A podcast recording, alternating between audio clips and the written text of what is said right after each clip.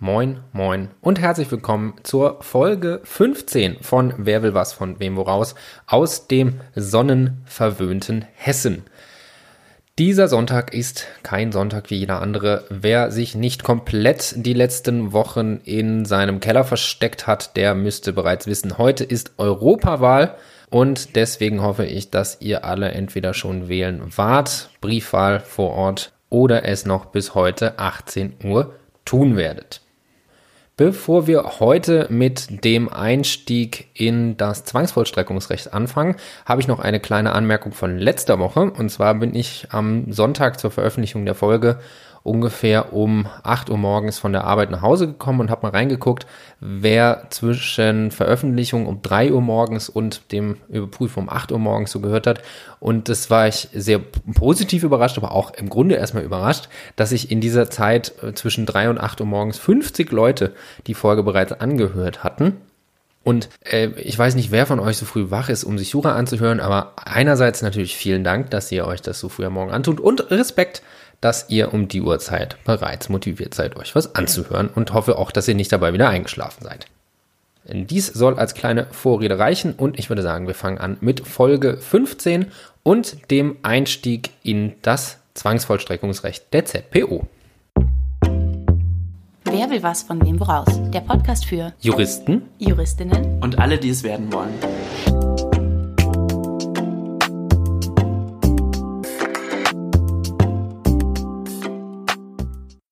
Dem einen oder anderen dürfte es vielleicht aufgefallen sein, dass sich das Intro etwas geändert hat. Das liegt daran, dass ich diese Woche zum ersten Mal mit zwei sehr geschätzten Kommilitonen angefangen habe, eine Folge aufzunehmen. Und um den beiden auch zu zeigen, was für unglaublich hörenswerte Stimmen sie haben, wollte ich das Intro schon mal verwenden. Aber genug der Vorrede und beginnen wir mit der Sacharbeit und dafür erstmal dem Sachverhalt. Unser Protagonist heißt Lars, der als selbstständiger Vertriebsmensch für verschiedene Konzerne tätig ist. Er hat einen Dienstwagen, das ist ein Dreier BMW und den hat er allerdings einer Bank, nämlich der D-Bank für ein gewährtes Darlehen übereignet. Als es dann zur Rückzahlung des Darlehens kommen soll, dieses also fällig ist, ist leider Lars dazu aber außerstande und daraufhin betreibt die D-Bank die Zwangsvollstreckung bei Lars. Das Ganze tut sie aufgrund einer von ihm unterzeichneten und ihm auch drei Wochen vor der Zwangsvollstreckung zugestellten notariellen Urkunde, in der er sich der sofortigen Zwangsvollstreckung unterworfen hatte. Die Höhe der Forderung beträgt 15.000 Euro. Daraufhin schickt die D-Bank dem zuständigen Gerichtsvollzieher ein mit der Vollstreckungsklausel versehene Urkunde und bittet diesen bei Lars zu pfänden. Das tut dieser auch und zwar morgens um 6.15 Uhr kommt er an der Wohnung von Lars an, klingelt ihn aus dem Bett und fordert ihn zur Zahlung der 15.000 Euro auf. Das kann Lars jedoch nicht zahlen und außerdem habe er keine Wertgegenstände bis auf den Pkw und deswegen fordert der Gerichtsvollzieher ihn zur Herausgabe der Wagenschlüssel und Papiere auf, was Lars dann auch zur Tür bringt. Allerdings behauptet er, dass er bereits die Hälfte des Darlehens getilgt hätte und nach Nachweisen gefragt, zeigt er einen Kontoauszug, auf dem eine Barabhebung von 8000 Euro hervorgeht und behauptet, dass er dieses Bargeld an die D-Bank übergeben hätte. Eine Quittung dafür hat er aber leider nicht. Davon unbeeindruckt nimmt der Gerichtsvollzieher den Wagen in seinen Besitz und fährt ihn in eine Lagerhalle für gepfändete Gegenstände.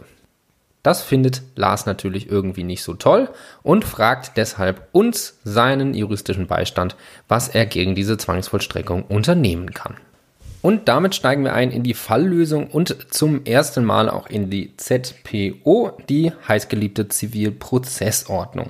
Wir prüfen im heutigen Fall zwei Möglichkeiten gegen die Zwangsvollstreckung vorzugehen. Das ist zunächst die Vollstreckungsabwehrklage gemäß 767 ZPO und dann noch die Vollstreckungserinnerung gemäß 766 Absatz 1 ZPO. Beginnen wollen wir aber mit der Vollstreckungsabwehrklage gemäß 767 ZPO. Zunächst müsste die Vollstreckungsabwehrklage natürlich zulässig sein und grundsätzlich ist diese Klage auch gegen die Zwangsvollstreckung aus einer notariellen Urkunde statthaft, was sich aus den Paragraphen 795, 794 Absatz 1 Nummer 5 ergibt. Die Vollstreckungsabwehrklage ist die Möglichkeit des Vollstreckungsschuldner, Einwendungen gegen den titulierten Anspruch als solchen zu erheben, also materiell rechtliche Einwendungen. Und hier führt Lars ja an, dass er bereits die Hälfte des Darlehens durch Bareinzahlung getilgt hat. Deswegen wäre der Einwand aus 362 Absatz 1 erfüllt und die Klage zumindest theoretisch zulässig. Hierzu noch die Erinnerung, wir sind ja gerade in der Zulässigkeit, deswegen prüfen wir nur die Möglichkeit einer materiell rechtlichen Einwendung. Ob diese dann tatsächlich besteht, ist Teil der Begründetheit, mit der wir jetzt fortfahren. Natürlich ist die Vollstreckungsabwehrklage nur begründet, wenn der geltend gemachte Einwand auch tatsächlich besteht, also in diesem Fall der Erfüllungseinwand aus 362 Absatz 1. Die Beweislast für diesen Einwand liegt bei Lars, weil es ein ihn begünstigender Einwand ist. Deswegen müsste er auch entsprechende Dokumente oder Nachweise vorlegen, was er jedoch aufgrund einer fehlenden Quittung nicht kann. Und naja, der reine Nachweis über eine Barabhebung in Höhe von 8000 Euro, das reicht natürlich nicht. Mit dem Geld kann ja alles geschehen sein. Deswegen ist auch die Vollstreckungsabwehrklage hier nicht erfolgsversprechend. Damit machen wir weiter mit dem zweiten Rechtsbehelf und zwar der Vollstreckungserinnerung gemäß 766 Absatz 1 ZPO. Hierzu sei gesagt, die Vollstreckungserinnerung ist keine Klage, sondern ist ein Rechtsbehelf, der im Rahmen der Zwangsvollstreckung ähnlich einer Beschwerde wirkt. Und ich habe versucht, ein bisschen zu recherchieren, woher dieser Begriff Erinnerung kommt.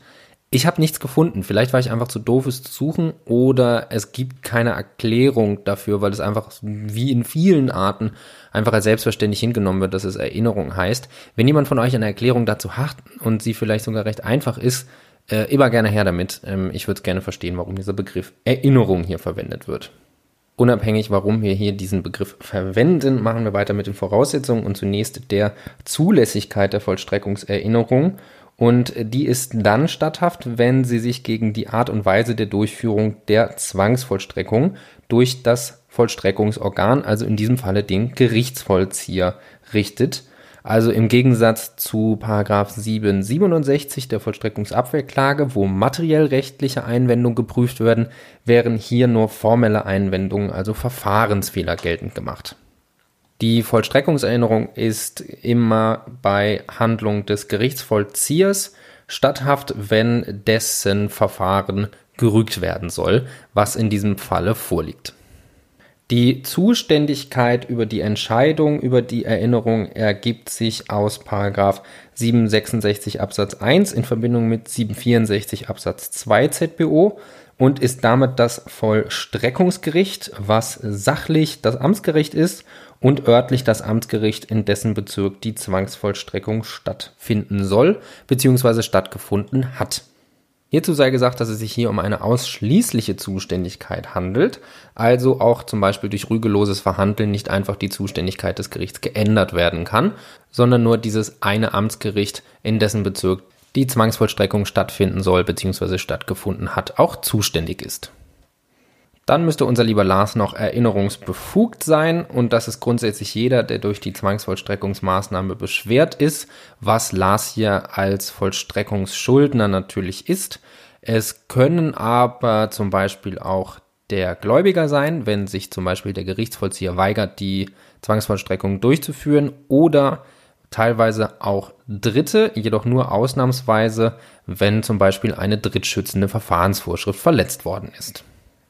Und auch wie oben hier nochmal die Erinnerung, dass wir im Rahmen der Zulässigkeit natürlich nur prüfen, ob Lars grundsätzlich durch die, die Zwangsvollstreckungsmaßnahme beschwert worden ist. Und wie gesagt, das ist als Vollstreckungsschuldner immer der Fall.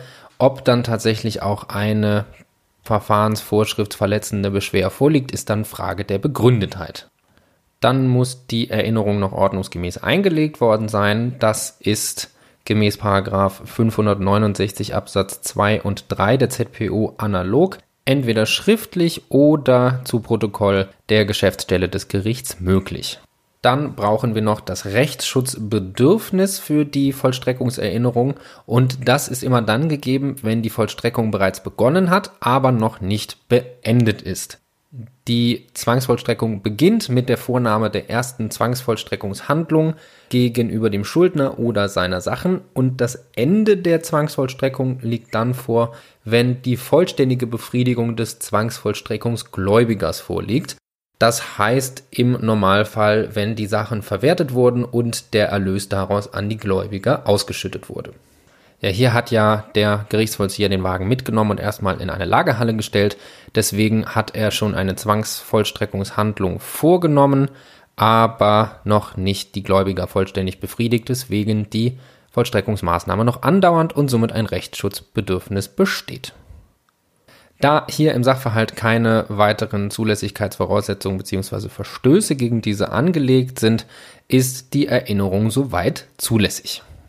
Und damit kommen wir zum spannenden Teil einer jeden juristischen Prüfung, nämlich der Begründetheit. Und der Obersatz dazu, die Erinnerung ist begründet, wenn die Pfändung verfahrensrechtlich fehlerhaft erfolgt ist. Im Rahmen dieser Prüfung nehmen wir eine Zweiteilung vor, nämlich zunächst das Ob der Zwangsvollstreckung, ob das richtig erfolgt ist und am Ende das Wie, also ob das Verfahren korrekt durchgeführt wurde. Daher sind zunächst die allgemeinen Voraussetzungen der Zwangsvollstreckung zu prüfen und da zunächst der Antrag des Gläubigers gemäß 753, 754 ZBO an das sachlich und örtlich zuständige Zwangsvollstreckungsorgan und das ist hier gemäß 803 fortfolgende der für die Mobiliarvollstreckung zuständige Gerichtsvollzieher. Dazu nochmal kurz die grundsätzliche Erklärung. Die Paragraphen 803 fortfolgende beschäftigen sich mit der Zwangsvollstreckung gegen bewegliche Sachen. Und die Zuständigkeit des Gerichtsvollziehers gegen genau diese Zwangsvollstreckung, also die Inbesitznahme der im Gewahrsam des Schuldners befindlichen Sachen, ergibt sich aus den Paragraphen 753, 808 Absatz 1. Örtlich zuständig ist immer der Gerichtsvollzieher in dessen Gerichtsvollzieherbezirk sich der Gegenstand befindet. Das ergibt sich aus Paragraph 16 der Gerichtsvollzieherordnung und das ist hier wie vorgegeben unser Gerichtsvollzieher. Dann brauchen wir noch einen Vollstreckungstitel und der liegt hier in Form einer notariellen Vollstreckungsurkunde gemäß Paragraph 794 Absatz 1 Nummer 5 ZBO für und entsprechend entscheidend ist, dass sich Lars darin auch der Zwangsvollstreckung seines Vermögens unterwirft. Und die mit genau dieser Vollstreckungsklausel versehene Urkunde lag vor, gemäß den Paragraphen 795, 724 und 797 Absatz 2 ZPO. Dann muss der Titel auch zugestellt worden sein. Das ergibt sich aus Paragraph 750 Absatz 1 und das hat grundsätzlich spätestens gleichzeitig mit der Zwangsvollstreckung zu erfolgen. Das ist vielleicht erstmal ein komischer Zeitpunkt, aber in manchen Fällen will man ja auch nicht, dass der Schuldner sich auf die Zwangsvollstreckung vorbereiten kann und im Zweifel noch Sachen aus seinem Gewahrsam zu entfernen und deswegen dieser Überraschungsmoment genutzt werden soll. Hier ist der Titel sogar bereits drei Wochen vor der Zwangsvollstreckung zugestellt worden, weswegen kein Verstoß gegen 750 Absatz 1 vorliegt. Somit sind auch die allgemeinen Voraussetzungen der Zwangsvollstreckung erfüllt. Kommen wir zu den besonderen Voraussetzungen der Zwangsvollstreckung und damit zunächst zu 798. Dieser sieht für die Zwangsvollstreckung aus notariellen Urkunden nach 794 Absatz 1 Nummer 5 eine zweiwöchige Wartefrist ab Zustellung vor, damit der Schuldner die Möglichkeit hat, vielleicht die Zwangsvollstreckung noch durch Begleichung der Forderung zu vermeiden. Wie wir eben schon gesagt haben, liegt hier sogar drei Wochen zwischen der Zustellung der Urkunde und der Zwangsvollstreckung. Deswegen ist auch diese Wartefrist aus 798 eingehalten. Dann könnten allerdings noch Vollstreckungshindernisse der Zwangsvollstreckung entgegenstehen und da sei zunächst der Paragraph 775 zu prüfen. Der Paragraph 775 nennt eine Vielzahl von Fällen, in welchen das für die Zwangsvollstreckung beauftragte Organ die Zwangsvollstreckung einstellen muss. Und hier könnte in Betracht kommen einmal Paragraph 775 Nummer 4 zweiter Fall ZPO. Dieser ist dann einschlägig, wenn der Schuldner eine vom Gläubiger ausgestellte Privaturkunde vorliegt, aus der die Erfüllung der Schuld sich nachweisen lässt. Leider hat der arme Lars ja aber keine Quittung über seine angeblich teilweise Begleichung der Schuld. Deswegen ist hier auch Paragraph 775 Nummer 4 zweiter Fall nicht einschlägig. Allerdings könnte der vorgelegte Kontoauszug zu einer Einstellung gemäß Paragraph 775 Nummer 5 ZPO führen, wenn es sich dabei um einen Einzahlungs- oder Überweisungsnachweis einer Bank oder Sparkasse handelt und daraus hervorgeht, dass das entsprechende Geld entweder an den Gläubiger überwiesen wurde oder für diesen zur Abhebung bereit liegt. Allerdings weist natürlich ein solcher Abhebungsbeleg nicht nach, für wen das Geld verwendet wurde und ob der Gläubiger damit befriedigt wurde. Deswegen handelt es sich auch nicht um einen Fall des Paragraphen 775 Nummer 5. Damit prüfen wir jetzt noch die konkrete Zwangsvollstreckungsmaßnahme und ob diese ordnungsgemäß durchgeführt worden ist. Dabei wenden wir, wie vorhin schon angesprochen, die Paragraphen 803 fortfolgende an, die die Zwangsvollstreckung in das bewegliche Vermögen des Schuldners regeln. Dem vorangestellt ist aber erst einmal die Vorschrift des Paragraphen 785a Absatz 4 ZPO und zwar die Pfändung zur rechten Zeit, weil ja der Gerichtsvollzieher um 6.15 Uhr bei Lars geklingelt hat. Das ist natürlich für viele von uns eine unvorstellbar frühe Zeit. Ich denke mal, viele haben es noch nie auf der Uhr gesehen überhaupt, zumindest seit Beginn der Studienzeit.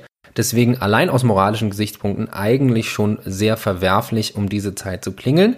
Allerdings rechtlich gestaltet sich das leider etwas anders. Paragraph 758a Absatz 4 Satz 1 regelt, dass die Zwangsvollstreckung in einer Wohnung nur zur Nachtzeit bzw. an Sonn- und Feiertagen durchgeführt werden kann, wenn dies richterlich angeordnet wurde. Allerdings, und das als kleiner Fausthieb gegen alle zahlungsversäumende Studierende und Langschläfer gehalten. Die Nachtzeit ist legal definiert und zwar nur von 21 bis 6 Uhr, weswegen der Beginn der Vollstreckung um 6.15 Uhr nicht mehr in die Nachtzeit fällt, weswegen hier auch nicht gegen die Vorschrift des Paragraphen 758a verstoßen wurde. Hierzu sei gesagt, der Paragraph 758a wurde 1997 in die ZPO aufgenommen und ich weiß nicht, ob man damals einfach eine unterschiedliche Wahrnehmung von früh und später Zeit hatte oder was die Motivation dahinter war. Aber ich finde, also um 6 Uhr, boah, das ist schon, schon früh. Naja, des Weiteren muss auch die Zwangsvollstreckung am rechten Ort erfolgt sein und äh, das richtet sich nach 808 Absatz 1, wenn sich die Pfandsache im Gewahrsam des Schuldners befindet. Und da sich hier der Pkw, ob er jetzt am Straßenrand abgestellt war oder auf der Hofeinfahrt oder sonst wo, im Gewahrsam von Lars befand und die Zwangsvollstreckung am Ort des Pkws stattgefunden hat, ist dies auch am rechten Ort erfolgt. Allerdings schauen wir weiter in den Paragraphen 808, dann könnte ein Verstoß gegen den Paragraphen 808 Absatz 2 vorliegen, weil es sich bei dem Auto weder um Geld noch Kostbarkeiten noch Wertpapiere handelt und diese sind grundsätzlich im Gewahrsam des Schuldners zu belassen und dafür mit einer Pfandmarke oder einem Siegel entsprechend zu versehen. Dies ist allerdings nur der Fall, insoweit dies nicht die Befriedigung des Gläubigers gefährdet. Bei Kraftfahrzeugen ist es anerkannt, dass diese nicht in Gewahrsam des Schuldners verbleiben sollen, weil sie durch das Nutzungs- und Unfallrisiko weiterem Verschleiß oder Wertverlust ausgesetzt sind und deswegen die Befriedigung des Gläubigers gefährden könnten. Deswegen ist es anerkannt, dass Fahrzeuge in den Besitz des Gerichtsvollziehers genommen werden, wenn nicht der Gläubiger mit einem anderweitigen Vorgehen einverstanden ist. Und das Ganze ergibt sich auch aus der Geschäftsanweisung für Gerichtsvollzieher, der GVGA, im Besonderen den Paragraphen 107 fortfolgende. Und wer das einmal nachlesen möchte, die GVGA ist auch im Schönfelder unter der Nummer 109, also quasi ganz weit vorne, abgedruckt. Da kann man das nachlesen. Es sei aber dazu gesagt, dass bei Verstößen gegen die GVGA die Erinnerung nur dann begründet ist, wenn auch gleichzeitig eine dadurch auskonkretisierte Vorschrift der ZPO verletzt ist. Dann muss die Zwangsvollstreckung noch in richtigem Umfang erfolgt sein. Da gibt es einmal das Verbot der Überpfändung aus 803 Absatz 1 Satz 2 ZPO. Von einer Überpfändung spricht man, wenn mehr gepfändet wird, als es zur Befriedigung der titulierten Forderung sowie der Kosten der Zwangsvollstreckung erforderlich ist. Der hier gepfändete Dreier BMW ist zwar wahrscheinlich mehr wert als die Forderung von 15.000 Euro plus die Kosten der Zwangsvollstreckung, allerdings ist es ja der einzige pfändbare Gegenstand von Lars, deswegen liegt auch hier kein Verstoß gegen das Überpfändungsverbot vor. Eventuelle Mehrerlöse aus der Verwertung des Gegenstandes gehen dann natürlich an Lars zurück. Dann gibt es noch das Verbot der zwecklosen Pfändung, auch Unterpfändung genannt, aus 803 Absatz 2. Und das liegt dann vor, wenn von vornherein absehbar ist, dass die Verwertung des gepfändeten Gegenstandes keinen über die Kosten der Zwangsvollstreckung hinausgehenden Erlös bringen und somit keine Befriedigung des Gläubigers bewirken können. Das bedeutet allerdings auch, dass der Dreier BMW hier dem Schrottwert nahestehen würde, was aus dem Sachverhalt sich jedoch nicht entnehmen lässt und da das Gefährt ja auch noch auf der Straße unterwegs sein soll, ist davon hier nicht auszugehen. Somit liegt auch keine Unterpfändung nach 803 Absatz 2 vor. Was jedoch einschlägig sein könnte, ist, dass das Kfz eine unpfändbare Sache gemäß 811 Absatz 1 Nummer 5 darstellt. Grundsätzlich sei gesagt, der Paragraph 811 regelt die unpfändbaren Sachen, unter anderem auch mein persönliches Highlight, dass Lars, sollte er eine solche besitzen, jeweils eine Milchkuh oder, wenn er die Milchkuh nicht haben möchte, statt einer solchen insgesamt zwei Schweine, zwei Ziegen oder Schafe behalten darf, wenn er der Zwangsvollstreckung unterworfen wird. Also sicherlich sehr noch heute höchst praxisrelevante Vorschriften, die allerdings die Herkunft der ZPO aus dem Jahre 1879, ich wiederhole 1879, erkennen lässt. Viel relevanter und hier unter Umständen auch für Lars einschlägig ist jedoch Nummer 5. Und zwar ist das die Unfändbarkeit aus sozialpolitischen Gründen, wenn nämlich Lars mit dem Pkw durch persönliche Leistung seinen Lebensunterhalt verdient. Davon erfasst sind Gegenstände, die für die persönliche Arbeit erforderlich sind. Und da Lars als Vertriebsperson natürlich auf die Vorortbesuche bei seinen Kunden angewiesen ist, um entsprechende Verkäufe durchzuführen, handelt es sich hier auch um einen für die Arbeit erforderlichen Gegenstand. Dazu sei auch grundsätzlich zu sagen, dass der Paragraph 811 Absatz 1 Nummer 5 allein auf Besitz und Nutzungsmöglichkeit an dem geschützten Gegenstand abstellt, also selbst obwohl Lars hier gar nicht Eigentümer ist, weil er den Wagen ja an die Bank sicherungsübereignet hat, kann er hier diese Einwendung aus 811 Absatz 1 Nummer 5 vorbringen. Aus diesem Umstand der Sicherungsübereignung an die Bank ergibt sich jedoch ein Problem, nämlich wird teilweise angenommen, dass die Berufung auf die Unpfändbarkeit nach 811 Absatz 1 Nummer 5 hier nicht möglich ist und dem Paragraph 242 BGB entgegensteht, weil die Bank ja auch einfach aus Paragraph 985 klagen könnte und dann die Herausgabevollstreckung gemäß Paragraph 883 betreiben könnte und auf den wäre Paragraph 811 ZPO gar nicht anwendbar. Das wird damit verargumentiert, dass es unbillig sei und ein rein kostentreibender Formalismus, wenn der Gläubiger gezwungen wäre, auf Herausgabe seines Eigentums zu klagen und auch eine erneute Vollstreckung vornehmen zu lassen, anstatt dass er dies von vornherein aus der titulierten Forderung durchsetzen könnte. Dem wird aber nach wohl herrschender Auffassung entgegengehalten, dass hier der Gläubiger ja auch von vornherein die Wahl hatte, ob er die Zwangsvollstreckung entweder wegen der Geldforderung betreibt oder wegen seines Eigentums den Herausgabeanspruch aus 985 verfolgt und dann ja wissentlich den Schutz des Paragraphen 811, also der unpfändbaren Sache, aushebelt. Folge man nämlich der Gegenauffassung, dann verwische man den Unterschied dieser Vollstreckungsarten und außerdem ermöglicht man dem Sicherungseigentümer eine Durchsetzung des Herausgabeanspruchs ohne überhaupt einen darauf gerichteten Titel erwirkt zu haben. Schlagendes Argument in diesem Streit ist, wie eigentlich bei allen Streitigkeiten des Zwangsvollstreckungsrechts, der Grundsatz der formalisierten Zwangsvollstreckung. Das bedeutet konkret, der Gerichtsvollzieher hat nicht die Aufgabe, hier materielles Recht zu prüfen, sondern er hat lediglich die Zwangsvollstreckung aus der titulierten Forderung durchzuführen.